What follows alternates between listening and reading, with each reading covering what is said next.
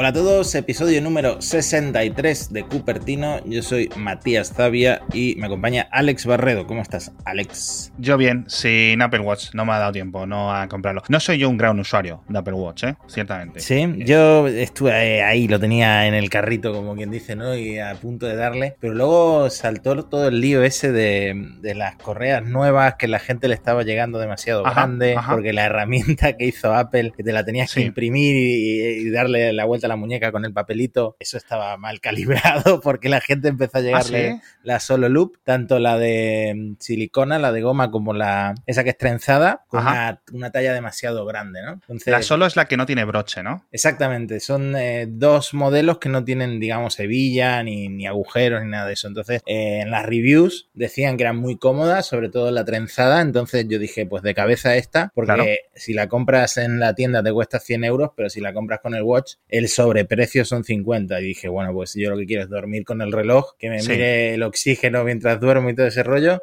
Claro, Así que voy, a ir directamente a por esta. Y fíjate, ahora tengo cita en la Apple Store porque no voy a comprar algo para que luego llegue mal, ¿sabes? Qué lujo, ¿cómo presumes de que tenéis las Apple Store abiertas ahí en el sur? Madre mía. sí, pues fíjate que eh, con esto se montó un pequeño lío, que yo no sé si a la gente le importará esto, porque bueno, es algo muy específico, pero resulta que cuando tú compras el Apple Watch con la correa y luego tienes que devolverla, tienes que devolver tanto la correa como el reloj, porque mm, digamos que viene como, para Apple viene como en la misma compra, ¿no? Como en el mismo... Anda. Y ahora, como se han quejado la gente de esto, porque estaban llegando todas las correas con talla equivocada, entonces Apple ha dicho, venga, vale, pues ahora podéis devolver si queréis solamente la correa y el reloj os lo quedáis. Así que nada. O sea, te quedas lo que es la, piedra del propio reloj, lo que es el, propio Apple Watch, y te envían otra corregida a los próximos días, ¿no? Ah, vale, muy bien, muy bien, muy bien. La verdad es que muy bien. Pues es una pena, es una pena porque tampoco hay muchas soluciones. Es decir, es que el Apple Watch este con esta nueva correa ha salido en una época jolín, tan complicada para comprar y lo que decía esto en el anterior episodio, tan poca gente últimamente tiene impresoras, pero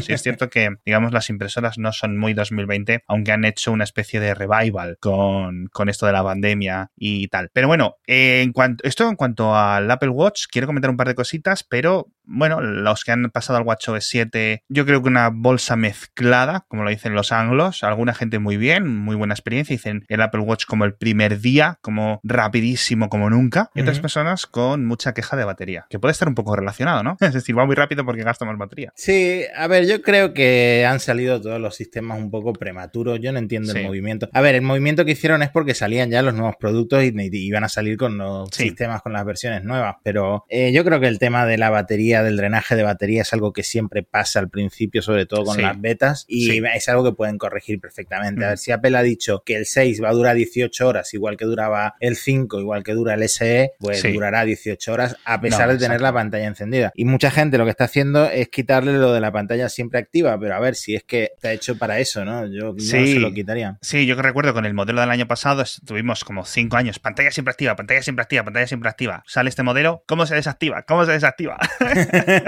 es que con, Apple, los, los, tanto los clientes como los fans, como los comentaristas, como digamos el público en general que orbita eh, los productos de esta compañía, siempre es igual. Lo que no tenemos lo que queremos y cuando lo, ¿no? y cuando lo hmm. conseguimos nos quejamos. Sí, no sé si llegamos a comentarlo, pero lo que hace que el watch pueda estar siempre activa la pantalla es una tecnología a nivel de TFT que se llama LTPO, que ahora Samsung ha sacado sus últimos teléfonos con esa tecnología que va, pasa básicamente la tasa de refresco de 120 Hz pasa a uno. Entonces no consume absolutamente nada. Esto se rumoreaba que Apple podía llegar a sacarlo con el iPhone 12. Ahora dicen que no, que el iPhone 12 no, no solo no va a tener el ETPO, sino que tampoco va a tener Promotion, que es como le llaman a, los 120 Hz que tiene el iPad Pro. Hmm. Entonces yo creo que se lo guardarán para la generación que viene. A ver, es algo muy, es algo que se nota. Tú cuando tienes los 120 Hz es algo muy chulo. es algo muy, fluido. Hmm. Y es una pena porque sí es cierto que aunque Apple, los iPhone en general siempre van, tienen un buen ritmo, etcétera, y lo hemos dicho muchas veces, hay cosas que Apple no puede adoptar al mismo ritmo que un fabricante de Android que venda 100.000 modelos de una unidad. Hmm. Los límites de la escala de,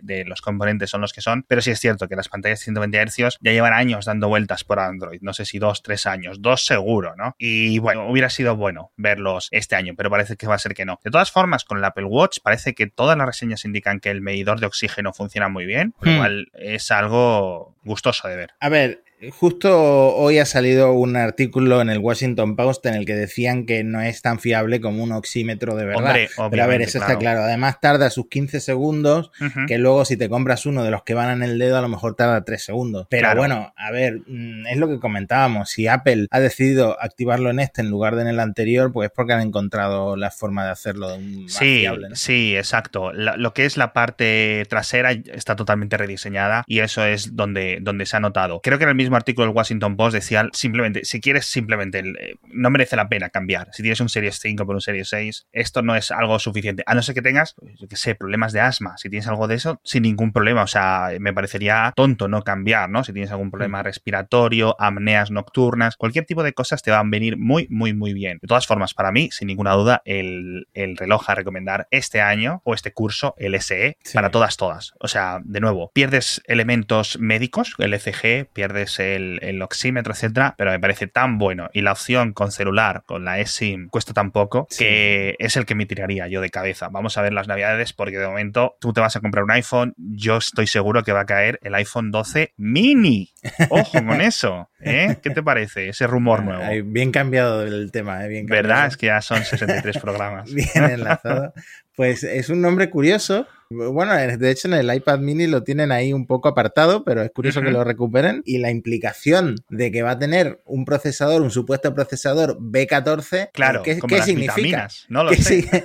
¿Qué significa? Están haciendo un procesador más lento. Eh, sería un poco decepcionante, pero al mismo tiempo a lo mejor consiguen un precio muy interesante. Es que fíjate que el cálculo, hemos hecho en este programa el cálculo de los euros y por qué pienso que el iPhone 12 base más mínimo va a ser más barato, por lo que ha subido el euro y un poco de cuenta rara. En el episodio de rumores, en vídeo sí lo he hecho, pero aquí no. Básicamente el euro ha subido bastante, aunque últimamente sí es cierto que se ha estabilizado. Con lo cual el, iPhone 11, digamos el iPhone básico, mi iPhone favorito de este curso que está acabando ahora, a nivel de todas, todas, o sea, no digo que sea tonto comprar un iPhone 11 Pro o un iPhone 11 Pro Max, ni, pero yo creo que el iPhone 11 lo está demostrando el mercado. Es una absoluta maravilla a ese precio. Pero claro, son 700 dólares sin impuestos en Estados Unidos, que cuando llegan a Europa son 809 euros. ¿Qué ha pasado? Que durante estos últimos meses el euro ha subido bastante, con lo cual elucubrábamos que podría reducirse ese precio y si se mantienen los dólares, por ejemplo, 699 dólares sin impuestos, precio de salida en Estados Unidos, es quizás posible, probable, que llegase a Europa a 769, 779, no lo sé, algo más barato, que ya lo hemos visto con el Apple Watch Series 6, que ha salido 20 euros más barato que el modelo del año pasado. La gente especulaba, es porque viene sin el cargador, no, porque el precio en dólares se ha quedado igual. Entonces, hay esperanza, ¿no? Para que se reduzca un poco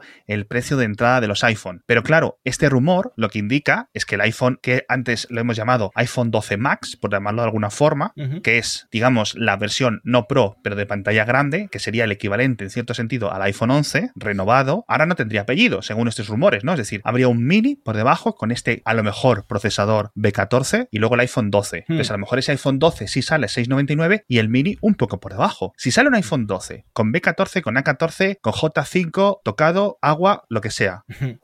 Muy malo tiene que ser ese procesador para que yo no me lo compre. Quizá con el 12 aspiran a repetir el éxito del 11, el éxito del, 10R y con el mini simplemente apuntan a la gente que, que quiera teléfonos más pequeños o tú realmente piensas que el mini va a ser más barato porque tenemos el ejemplo del iPad mini que no es más barato que un iPad a secas. Tienes razón, tienes razón. A lo mm. Mejor mantiene el precio y te llevas eso más, más reducido. Puede ser. El procesador B14, que de nuevo no está confirmado, esto es un rumor regulero, ¿vale? Yo no pondría mucha confianza. Hmm. Pero si es así, la única especulación que a mí me entra en la cabeza es que sea el A14, mismo silicio, pero con los relojes reducidos. De tal forma que consuma menos, con lo cual, como le va a caber una batería más pequeña físicamente, menor volumen de batería, ¿sabes? Se compensa.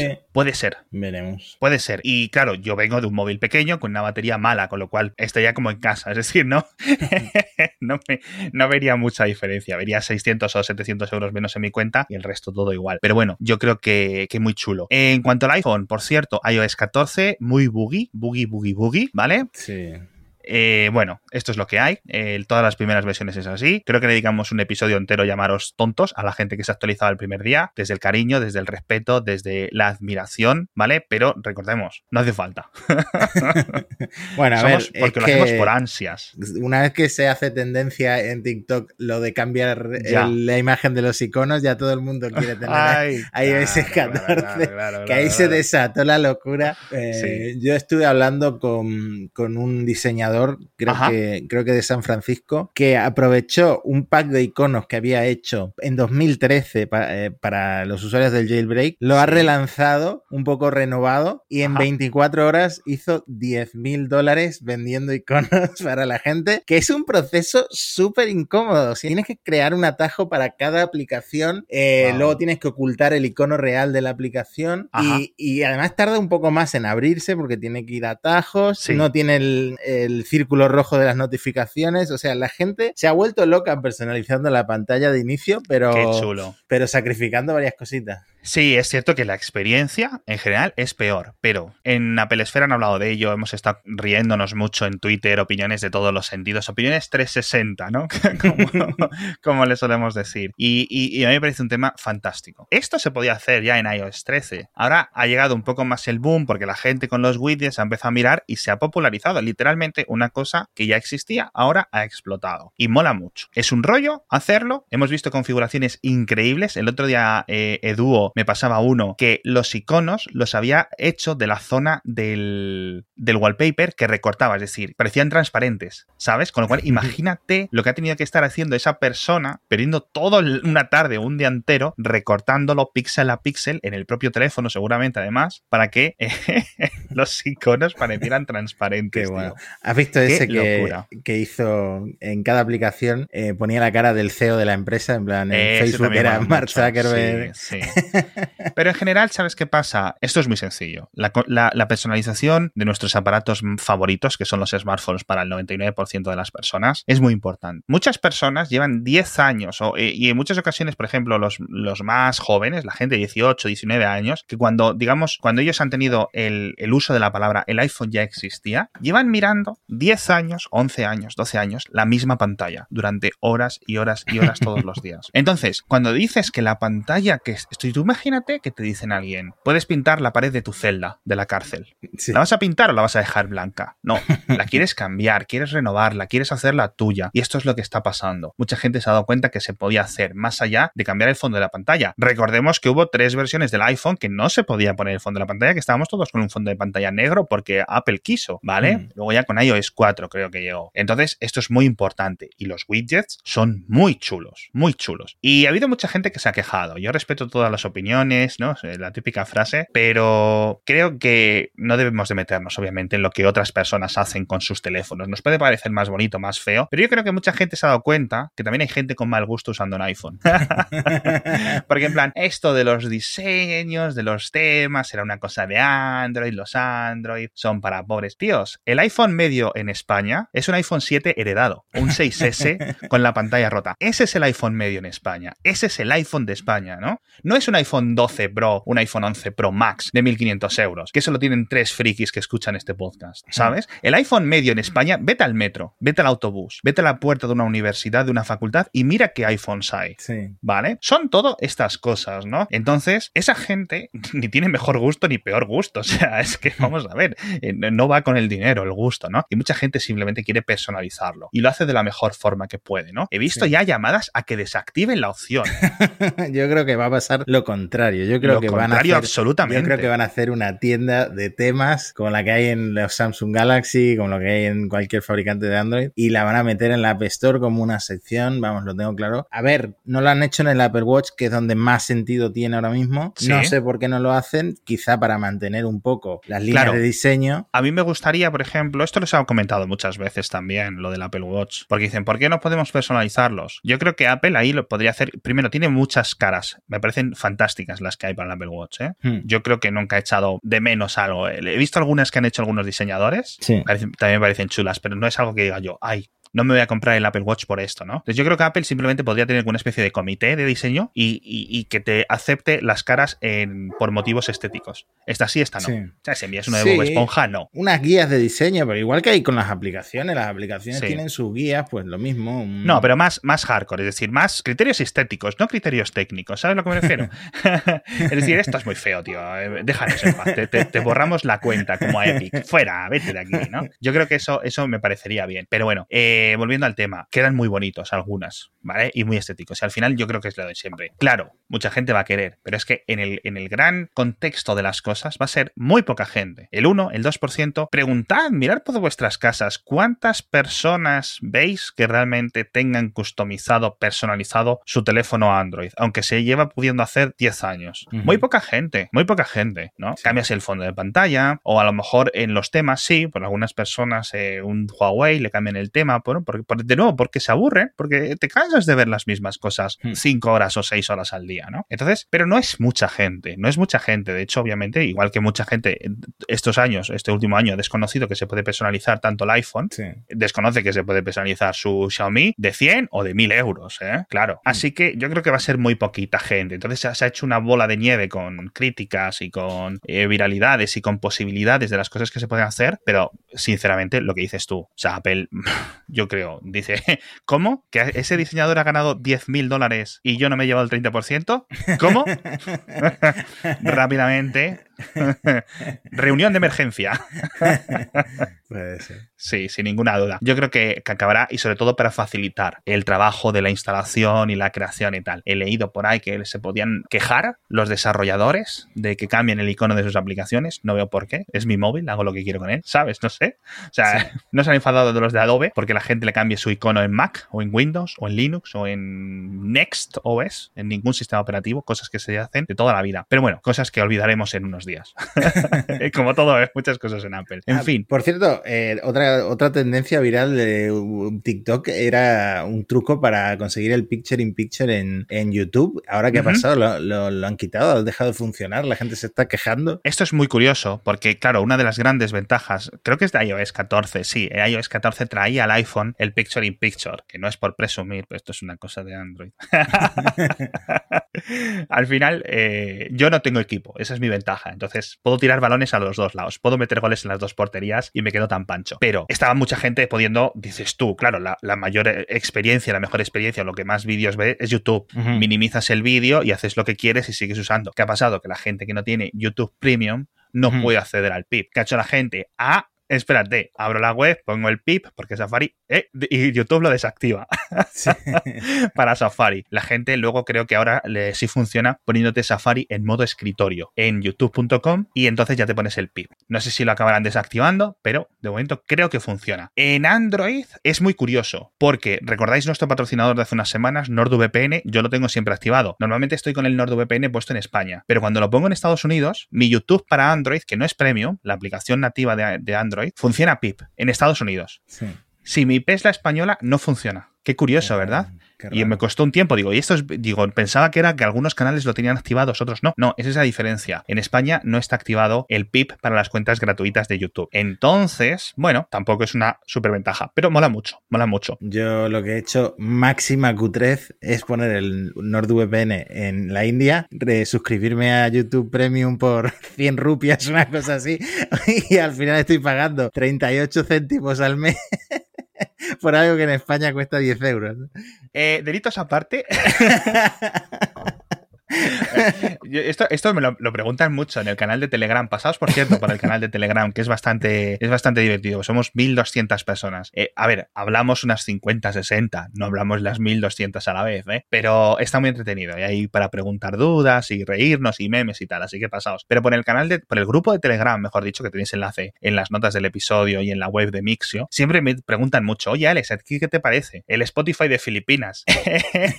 y a ver, pues esto a mí me parece una Q3, porque al final es como la piratería en cierto sentido, que nos daña a todos, que no sé qué, no sé cuánto. No lo sé, es una, una cosa curiosa. Pero bueno, por cierto, hablando de suscripciones, ¿a cuánto está el Apple One en Filipinas? ¿Lo has mirado ya también? No, ¿Eh? no lo he mirado, pero en cuanto terminemos de grabar.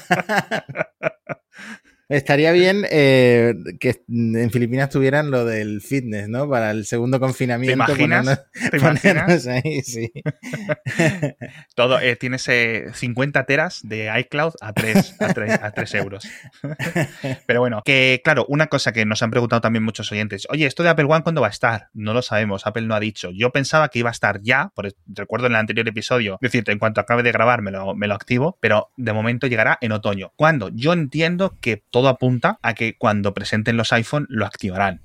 Con lo cual entiendo que esa semana, ¿no? De hmm. finales de octubre, noviembre, cuando sea. En ese momento ya estará activo. Por cierto, hablando de octubre, eh, un rumor muy reciente es que eh, el evento del iPhone 12 sería el martes 13 de octubre, así que nada, estaremos muy atentos. Una semana antes mandarían las invitaciones y me imagino que, ese mismo, que ese mismo viernes de esa semana saldrían a la venta, eh, por lo menos en países, los países de siempre, ¿no? Y, no se sabe, había un rumor que decía que el, 12 Pro Max iba a salir más adelante, así que no se sabe qué modelos saldrían esa misma semana. Sí, eh, lo, de que los 12 van a salir más tarde, eso se lleva repitiendo un tiempo. Y puede ser, y puede encajar, ¿no? Al final, recordemos que casi 100% seguro van a tener un modem 5G mucho más potente, mucho más adaptado al futuro, ¿vale? Con el 5G real, potente, guapo de 2022-2023. Los que compréis un iPhone 12 5G, ahí os vais a quedar, ¿no? Que por cierto, mm. esa puede ser otra diferencia del B14, que la mm. parte del chipset que sea la radio modem de la conexión celular sea 4G. Puede ser. Puede ser. Puede ser. Por, por tirarlo ahí, ¿no? Por dejar dejarlo, caer. Pero bueno, podría molar. Eh, vuelve a haber un poco también de rumores, se vuelve a recargar los rumores, por cierto, para ese tercer evento hipotético, después del 2 iPhone, con el iPad Pro nuevo, con esta pantalla mini LED, por fin, con lo cual yo creo que se podría tener quizás el evento más interesante de toda la temporada, porque del iPhone ya lo sabemos casi todo, y nos resvelarían ahí tanto esos nuevos iPad Pro como los nuevos MacBook con Apple Silicon, que eh, llevamos hablando tanto tiempo de ellos, que ya son como de la familia, ya es como si lo tuviera aquí para probar, ¿no? Yo mm, creo que esta primera generación no va a ser tan potente como eh, Apple puede tener ahí guardado un iMac. Claro. Porque mm, si lo piensas, el MacBook de 12 pulgadas no destacaba en absoluto por su potencia, era más, más bien el diseño. Y ahora a lo mejor sí, vale, van a conseguir dar un pequeño salto, pero no creo que nos encontremos ya con ese Apple Silicon que vienen prometiendo que nos va a volar la cabeza en este evento. No sé si tú piensas que ya están a ese nivel, yo lo dudo. Y no, y además que eh, Intel, esta nueva generación de, de procesadores para portátiles que se ha sacado, ya ha metido un salto que dices tú, jo, qué casualidad que ahora Apple que se va, Intel mete un salto bastante respetable, yo creo, ¿no? Así que mm. los portátiles de otras compañías con Intel eh, han mejorado también bastante en cuestión de unas semanas y puede ser muy, muy, muy, muy bueno. Pero depende, depende al final cuál es el que saquen, ¿no? Recordemos que falta ese MacBook 14 pulgadas que sigue dando vueltas por ahí en la rumorología taiwanesa, ¿no? De componentes, con lo cual si el, agua suena, ¿no? El río suena, agua lleva. Así que en, ese sentido solo nos queda esperar. Sabemos que es MacBook, no sabemos qué tipo de MacBook, ¿vale? Y ojalá se cumpla lo que dijimos en el anterior episodio, ese iPad Pro de 15 pulgadas, por mm. favor, no lo sé. Yo es por pedir cosas, de verdad. O que nos sorprendan con cosas nuevas. O de 24 o de 27 y que hagan como el, ordenador ese de, Microsoft, ¿no? Ese que el Surface Studio. Sí, mm. exactamente. Puede ser muy chulo. Hay varios mm. tweets míos de iPad de 24, iPad de 27 pulgadas, por favor, Apple ya. Y desde hace años. Creo que es algo que tiene mucho sentido. Es posible, y una de las cosas que yo espero es que se, en el lanzamiento de iPadOS se callaran una cosa que fuera el modo mejorado para monitor externo. ¿vale? Que no esté restringido o tan limitado. Eso podría molar muy, muy, muy mucho. Veremos. Veremos porque eso sí que podría dar un salto muy potente a los, a los iPad Pro y diferenciarlos también eh, quizás de este iPad Air, que es que lo hemos visto, ese casi se lo ha comido, ¿no? Sí, es que es perfecto porque imagina que tienes tu escritorio, tienes el teclado y tienes las dos pantallas o las pantallas que tú quieras y mucha gente lo hace con el MacBook. La gente cierra la tapa del MacBook, lo conecta a la pantalla y lo usa con su, su teclado y ratón. Pues si estoy desperdiciando toda esa potencia del iPad Pro para estar en YouTube en el sofá, pues con este nuevo setup mm, basta con conectarlo a la pantalla y tienes el iPad Pro en modo, en modo productividad y luego tienes el mejor dispositivo de sofá del mundo para estar tumbado jugando o viendo un vídeo o leyendo un artículo, ¿no? Entonces, eso es lo que le falta. Le falta precisamente ese soporte externo de pantalla para que realmente se sienta como, como un MacBook conectado a una pantalla, un monitor externo. Sí, yo creo que es que es la pieza clave que le falta al iPad Pro. Le faltan algunas, eh, digamos, eh, flexibilidades de software, pero lo de la pantalla externa yo creo que tantas personas lo quieren, es tan potente y pasa tan desaprovechado para muchas personas que, que es una pena verlo desaprovechado, un hardware tan fantástico, y es lo que dices tú. Y al final es un dispositivo de mil eurazos, tío, como poco.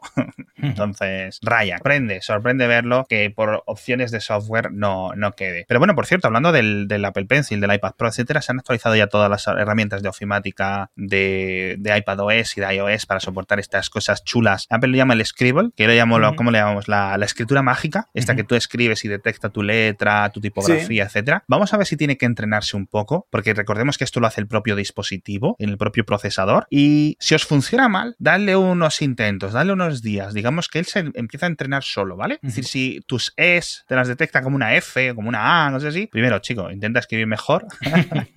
y segundo, dale un tiempo a que, a que el dispositivo aprenda un poco. Pero ya está esto incorporado. Yo creo que es una de las grandes, grandes, grandes funciones de este chisme, sobre todo para los universitarios, para que la gente que lo use en un entorno laboral más dinámico, ¿no? El, iPad, más que, más que otra cosa. Yo aquí, ¿qué quieres que te diga? Yo es que no escribo a mano desde, desde hace muchos, muchos años. a mí dame un teclado QWERTY y déjame. y mecánico, ¿no? que haga ruido. sí. Casi preferiría que un iPad que fuera con pantalla flexible y se pudiera poner eh, como el Samsung Galaxy Fold, ¿no? Que se pone partido a la mitad, eh, como un tecladito y en 90 grados, ¿no? Sí, veremos si para el episodio 163 de, de Cupertino lo tenemos, una cosa así, porque lo que hemos dicho, acabará llegando. Por cierto, una cosa que acabaría llegando y ha llegado es la versión estable de Swift para Windows, que es una maravilla, funciona, bueno, a ver, ya es la primera versión estable, pero como estas cosas de las programación, ¿no? Que van muy despacio, es, era muy esperada. Y ahora básicamente, pues eh, Apple ha comentado, pueden ya empezar a compilar cosas en Windows, tirando de esto. De momento la compilación es con CMake en vez de con Swift, pero que esto llegará. Y básicamente, bueno, pues eh, lo que, lo que, ¿en qué consiste esto? Pues que puedes hacer aplicaciones completamente en Swift para Windows también, con lo cual ya tienes un soporte muy majo. No van a ser idénticas a las que hagas en macOS, es decir, el, la interfaz es adaptada, ¿vale? Pero no es como Java, no es una cosa que diseñas una vez o programas una vez y te da tres ejecutables, uno para Windows, uno para Linux y otro para Mac. Es otra cosa completamente distinta. Tienes que adaptarte al sistema operativo. Lo que sí hace mucho más fácil es portar las cosas. De hecho, los de Apple en su en el blog de Swift, que se centra en la versión de código abierto de Swift, mejoras, etcétera, comentaban el ejemplo de Riddle, que son los creadores de Spark, que es un cliente que lo utilizan muchos lectores de la newsletter, los creadores de Calendars, los creadores de PDF, eh, o sea, de PDF Expert y tal, que son aplicaciones muy usadas. Y claro, pues Spark para Windows va a estar gracias a Swift. Spark para Android mm. también comparten mucho código Swift porque se han puesto a reescribirlo, ¿no? Durante estos últimos años y funciona muy bien. Entonces simplemente cogen ese código que es la lógica interna, que es el corazón de la aplicación y luego lo enganchan desde los aparatos de la interfaz. Es decir, la interfaz cada uno ya lo programas con la fórmula que sea, pero es algo que se utiliza, por ejemplo, en videojuegos. Videojuegos tú lo utilizas en C o en C o lo que sea, y el resto ya cada uno en su idioma, pero por eso puedes tener el mismo videojuego rápidamente para diferentes plataformas, ¿no? O ya te tiras a motores internos y cosas más chulas que te den un poco ya todo el pescado más masticado. Pero una gran ventaja, Swift tiene un futuro increíble, uno de los grandes logros que se ha marcado Apple en los últimos años, y yo creo que al final va a tener mucho, mucha, mucha importancia. Así que este es un muy, muy, muy, muy, muy importante primer paso, ¿eh? Lo de la versión estable para Windows. Pero bueno. Eh, pues nada, tendré que ponerme a aprender Swift, ¿no? Sí, eh, porque ¿qué te enseñaron en la carrera a ti, macho? a mí C, más precisamente, sí. Madre mía. ¿Y te acuerdas de algo? Import, estudio.c, ¿no? No sé, cargaríamos a alguna librería y, y, ya está. En fin, la vamos a dejar aquí porque creo que nos hemos pasado un poquito. No, vamos bien, vamos bien. No te preocupes, no va a entrar la Guardia Civil. Además, hemos comentado los rumores del iPhone 12, hemos hecho todo lo que se nos pide. Pues nada, a ver si tenemos pronto noticias sobre esos dos eventos que faltan este año. Sí. Y, nada, seguir. Los rumores no paran, así que supongo que en el episodio siguiente tendremos aún más rumores sobre los nuevos dispositivos. Hasta aquí, nada. ¿Quieres decir algo más? No. Pues lo dejamos. Hasta la próxima semana. Hasta pronto.